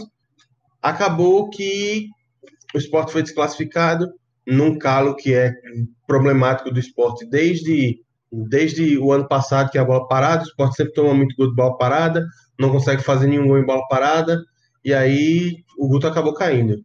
Porque numa circunstância de um clube completamente sem dinheiro e com um elenco defasado porque não tem dinheiro, quando o clube tem um prejuízo de um milhão, podendo chegar a muito mais do que isso, a direção simplesmente não pode aceitar. E aí, assim, o que a gente ficou sabendo, é, vendo os bastidores e apurando, é que Milton Bivar, o presidente, foi uma decisão pessoal dele e que ele estava irredutível quanto à demissão do grupo, do Guto. E também estava irredutível quanto à contratação do treinador, que é o Daniel Paulista, que foi atleta do grupo formado por ele no mandato 2008-2009, que venceu a Copa do Brasil e foi participou da Libertadores sendo eliminado pelo Palmeiras.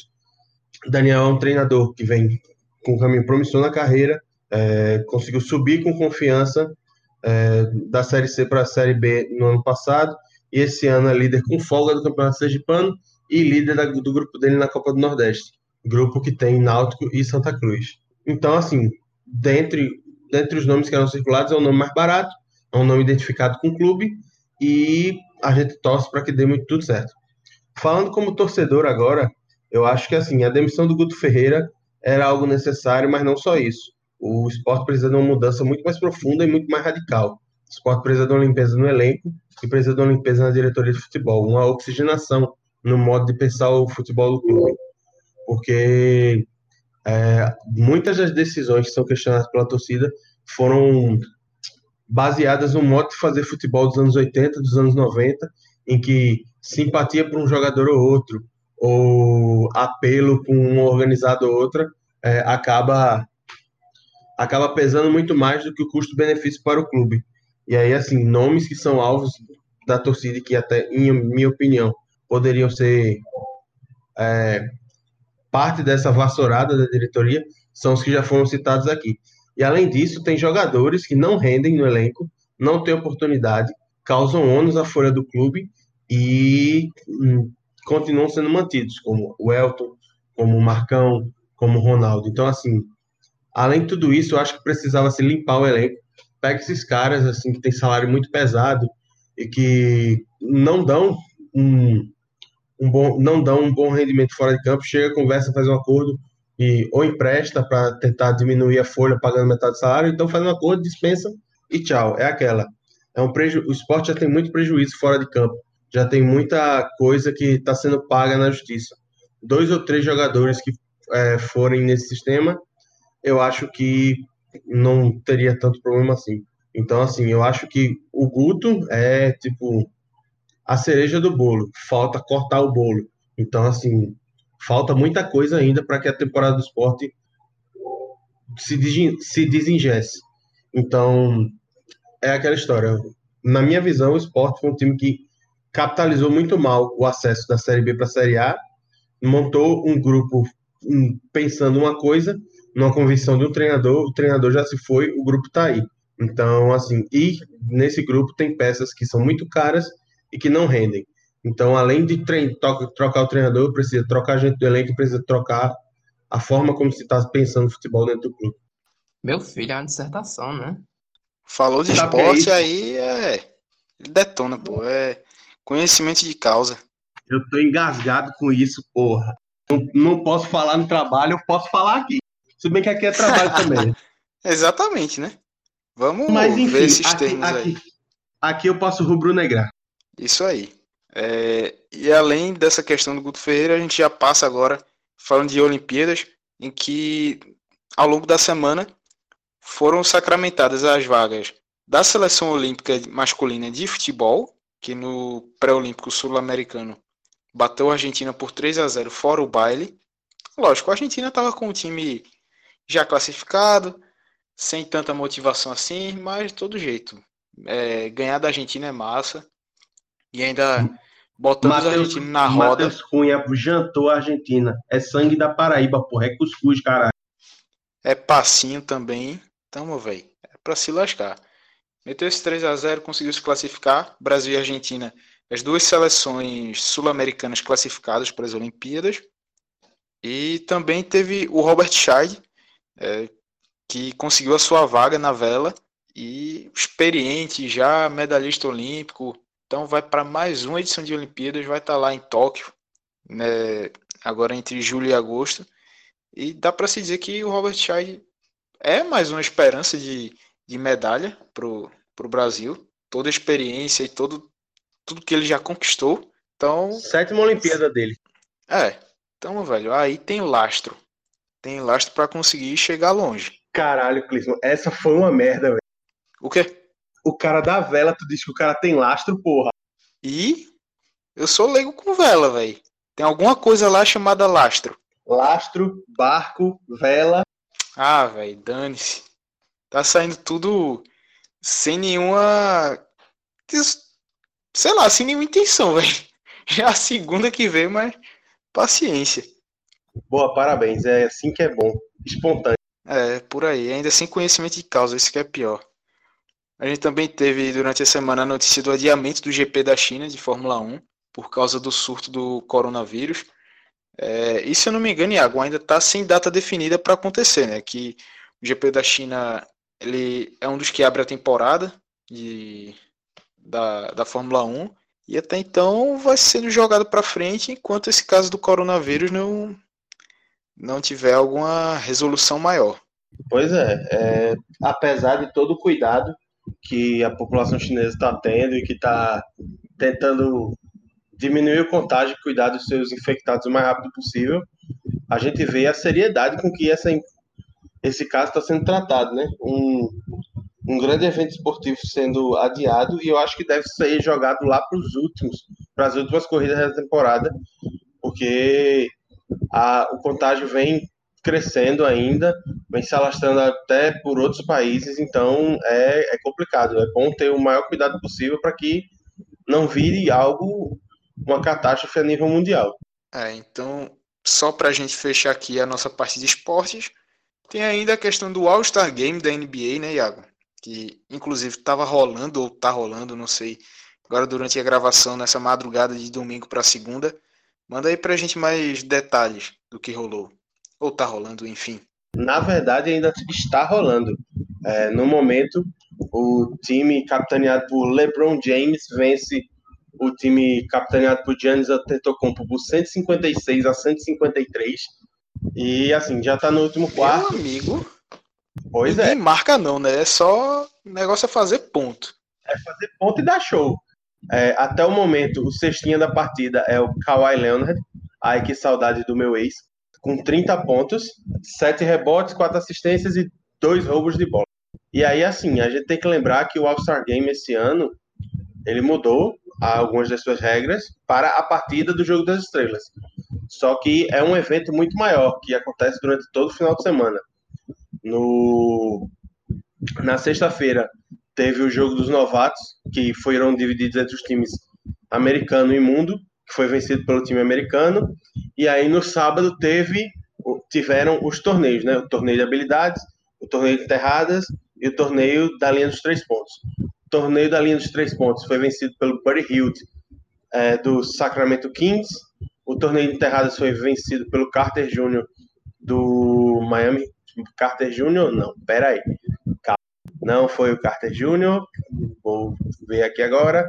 Foi o Derek Jones Jr. É, o torneio de três pontos foi vencido pelo pelo Buddy Hield, que eu já falei, vencendo o Trey Young favorito na última sexta seja emoção até o fim. E o torneio de habilidades que todo mundo imaginava que o ala pivô do Boston Celtics, Jason Tatum, fosse buscar o bicampeonato, foi vencido pelo pivô do Miami Heat, Ban Adebayo.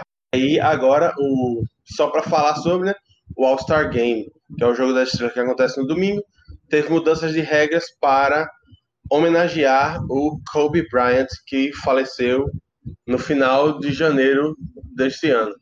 Então, assim, antes eram, eram times da Conferência Leste e da Conferência Oeste, ou seja, pegavam os 12 melhores jogadores dos 15 times do Oeste e dos 15 times do Leste, montavam times e aí eles jogavam numa partida normal, quatro quartos de 12 minutos, e quem fizesse mais pontos ao final seria o vencedor. Nesse ano é diferente. Os times eles competem entre si por cada quarto. Cada quarto tem um placar único, certo?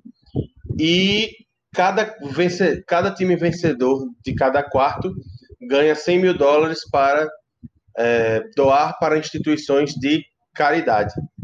Em caso de empate, como aconteceu no terceiro quarto, que acabou empatado em 41 a 41, essa pontuação é acumulada e colocada para o quarto seguinte, certo? É, todos os quartos eles começam com bola ao alto e o vencedor do All-Star Game é aquele que ultrapassar o placar alvo estabelecido no estabelecido. E como é que vai funcionar isso? Os placares dos três primeiros quartos, primeiro, segundo, terceiro, que acabou uh, que acabou 124 para o time LeBron a 133 para o time Giannis, eles são somados, certo? E aí acrescidos 24 pontos com o time vencedor. No caso, foi o time do Giannis, que estava com 133 pontos. Então, portanto, o jogo que ainda está rolando, o time que chegar a 157 pontos primeiro vai vencer o jogo. Nesse momento está 154 para o time do LeBron, a 153 para o time do Giannis. Então, uma cesta de 3 pontos para o time do LeBron pode acabar a partida. E aí, outra novidade que foi instituída foi o seguinte: é, as camisas dos capitães. O LeBron é, recebeu a camisa 2 em homenagem a Gigi Bryant, filha do Kobe, que morreu também no acidente. E o Giannis está jogando com a camisa 24 em homenagem ao Black Mamba. E aí tá rolando tal, e todo o dinheiro revertido para o jogo, é revertido no jogo com ingresso e essas premiações dos quartos vão ser revertidas para instituições de caridade. E, por fim, só para dizer, é, o jogo está sendo disputado na cidade de Chicago, que é no ginásio do Chicago Bulls. Time pelo qual o GOAT, o maior jogador de todos os tempos, ficou imortalizado, que é o Michael Jordan. Deu para entender a regra? Rapaz, assim, né? Eu acho que deu. acho que acha deu. Que, acha que deu, torce para que tenha dado, né? Se não deu também. Exatamente. Se não deu, não deu. Paciência. e aí agora devolvo aí para Lúcio o comando. Que a gente agora, Lúcio, terminando esportes, vem o que, meu amigo? Avisa isso, né? Agora a gente vê aquele momento do programa em que eu fico bufando de raiva e me perco no que eu vou falar e tanta raiva que eu sinto, sabe? A gente vai falar das bizarrices. Solta logo a vinheta, pelo amor de Deus.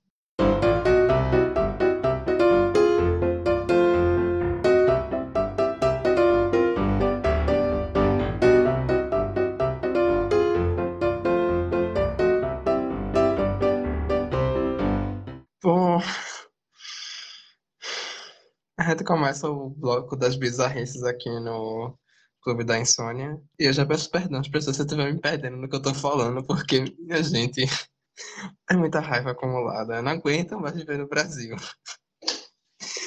Mas bora lá. Dessa vez, o quem aparece aqui é o Paulo Guedes, né? Geralmente quem é figura, figura carimbada aqui ou é o próprio presidente, um dos filhos doidos, ou o. Qual é o nome do outro, meu Deus? O cafona do Ventralbe. Mas dessa vez é o Paulo Guedes que vem dar as caras aqui, que deu uma declaração bem polêmica, né? Como sempre, essa dessa vez foi falando sobre como ele colocando como algo negativo o crescimento das classes mais baixas na, nos últimos anos. E de que até agora tá rolando uma bagunça, que até agora já tava tendo. E até a empregada doméstica tava indo na Disney, uma bagunça, não sei o que, achando ruim. Olhe, olhe, a gente. Ah, Iago, fala aí o Clisman, porque eu já tô aqui, puto. Eu acho que assim, é, ele falou em empregada doméstica, mas eu acho que esse comentário dele é muito mais nocivo ainda. Porque além de além de chegar para as classes mais baixas, é, ele também meio que viola um pouco a classe média também. Eu vi um tweet falando sobre que é o seguinte, com esse comentário, basicamente, o Paulo Guedes diz que para quem ganha 100 mil reais por mês, que o problema do país é quem ganha 10 mil reais por mês e quem ganha mil reais por mês. E diz para quem ganha 10 mil reais por mês que o problema do país é quem ganha mil reais por mês. E diz também para a galera que ganha mil reais por mês que eles são o problema do país. Então, assim, ele meio que agride, é, ele fala, pro, fala o que os ricos, os mais ricos querem ouvir, os empresários, aqueles que foram beneficiados com reforma trabalhista, com flexibilização de direitos e tal, e vai lá bater na galera que está sofrendo as consequências da, do desastre que é a política econômica do Bolsonaro, que fez com que o dólar chegasse a 4,40, quando ele prometeu que o dólar no máximo seria R$ 2,50, quando ele prometeu que o gás chegaria no máximo R$ 35,00, e prometeu também que o Bolsa Família teria 13 terceiro salário. Pois é, o dólar chegou a quase 4,40, é, os preços das coisas estão todos nas alturas, uh, não existe mais ganho real no aumento do salário mínimo, mas o problema sou eu que ganho mil reais por mês, é Clisma que ganha mil reais por mês, e não o, o seu o seu dono de empresa que ganha 100 mil reais por mês e tá jogando dinheiro e tá pouco se fudendo para se o dólar tá alto ou não e vai acabar viajando para Miami de todo jeito. Bicho, é nocivo, é repugnante você colocar a culpa, que é você culpabilizar pessoas que estão inferiorizadas economicamente, que vivem já à margem por, pela falta de desenvolvimento do país.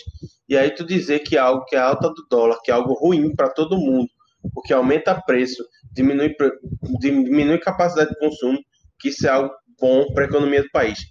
É uma política de capachismo, porque eles basicamente estão dizendo que ah, se o valor tá bom para os Estados Unidos, tá bom para a gente também. Só que a gente sabe que não tá.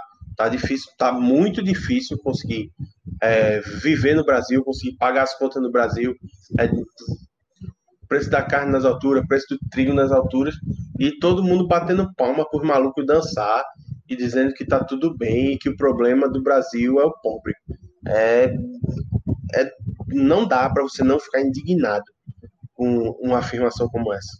Uma canalice sem tamanho, porque quando vi isso na hora, minha reação foi xingar, xingar fortemente Paulo Guedes, porque, meu Deus do céu, é, sem vergonhice, porque, porra, a galera que mais sofre aí é quem recebe um salário mínimo, a, essa a camada mais pobre que está sofrendo cada vez mais com esse arroxo que o governo tem feito.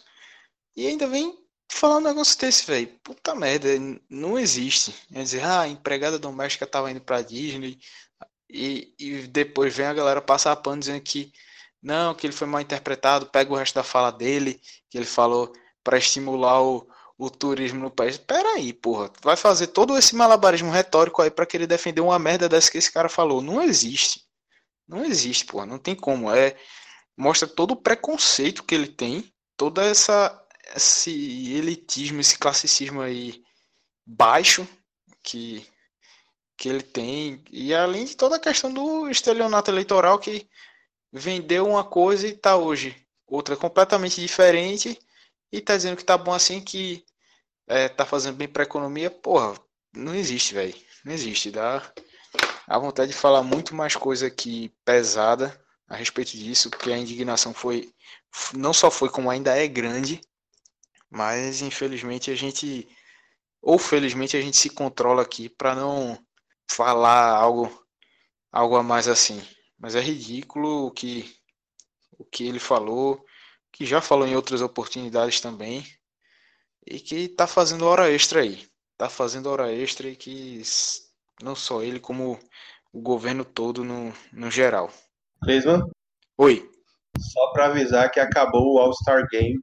O jogo foi vencido pelo time LeBron James por 157 a 155.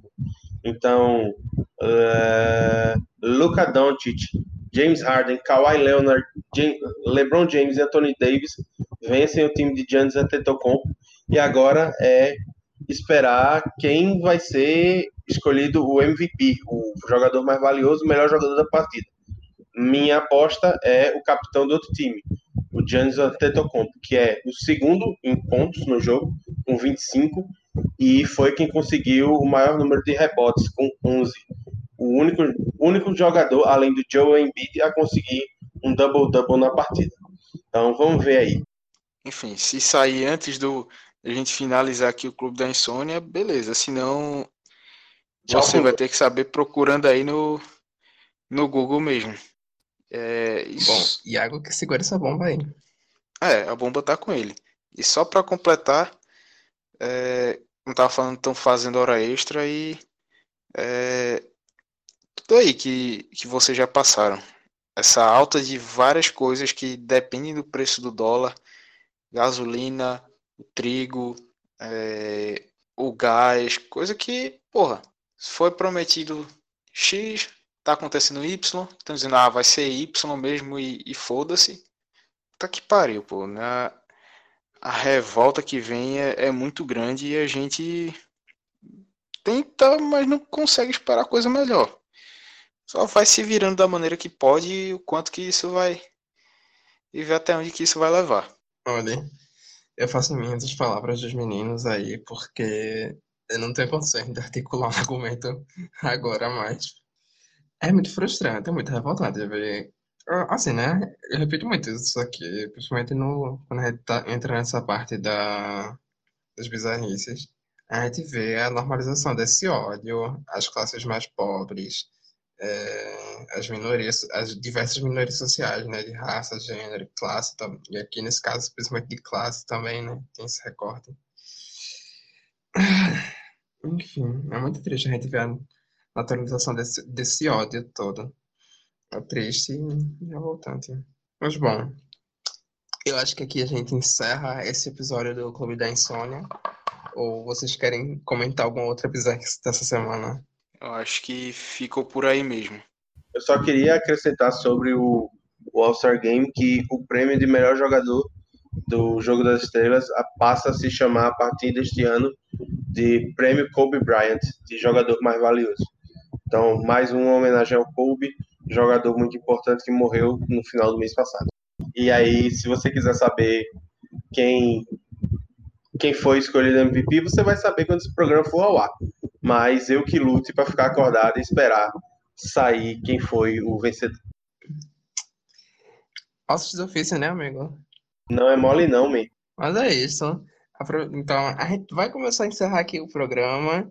E se você está interessado, né, para saber o resultado do, do prêmio e acompanhar as outras produções aqui da Caixa de Brita, meu Deus, o celular vibrando. E Show aí, de bola, hein? Amiga, porque eu estou carregando, não tem como tirar a vibração agora. Mas enfim, se você quer ficar por dentro do que rola aqui no Caixa de Brita e também acompanhar o possível resultado da premiação, Siga lá o Caixa de Brita nas redes sociais. A gente tá no facebook.com.br Caixa Brita e no Twitter e no Instagram, arroba Caixa Brita.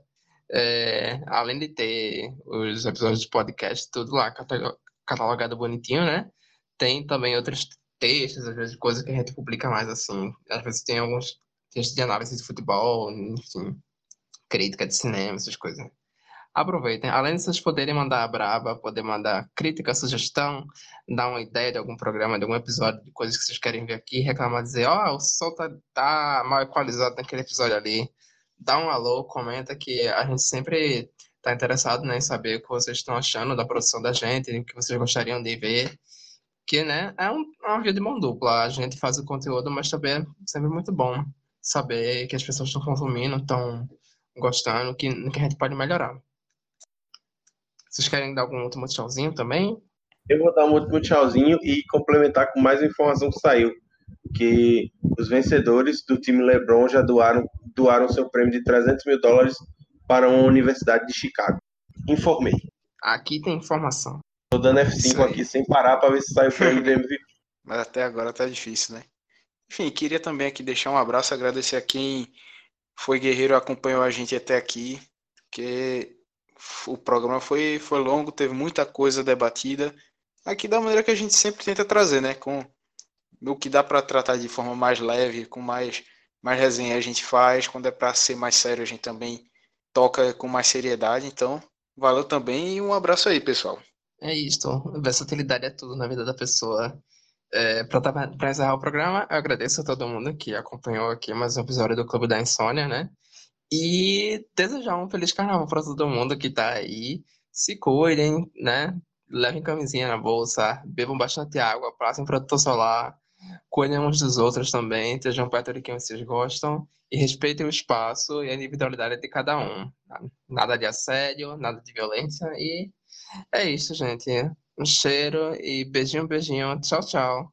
E só para lembrar que semana que vem, graças ao carnaval, não tem programa. Mas é isso, gente. Um cheiro e não deixem de seguir o Caixa de Brita. Beijo. Beijo, tchau.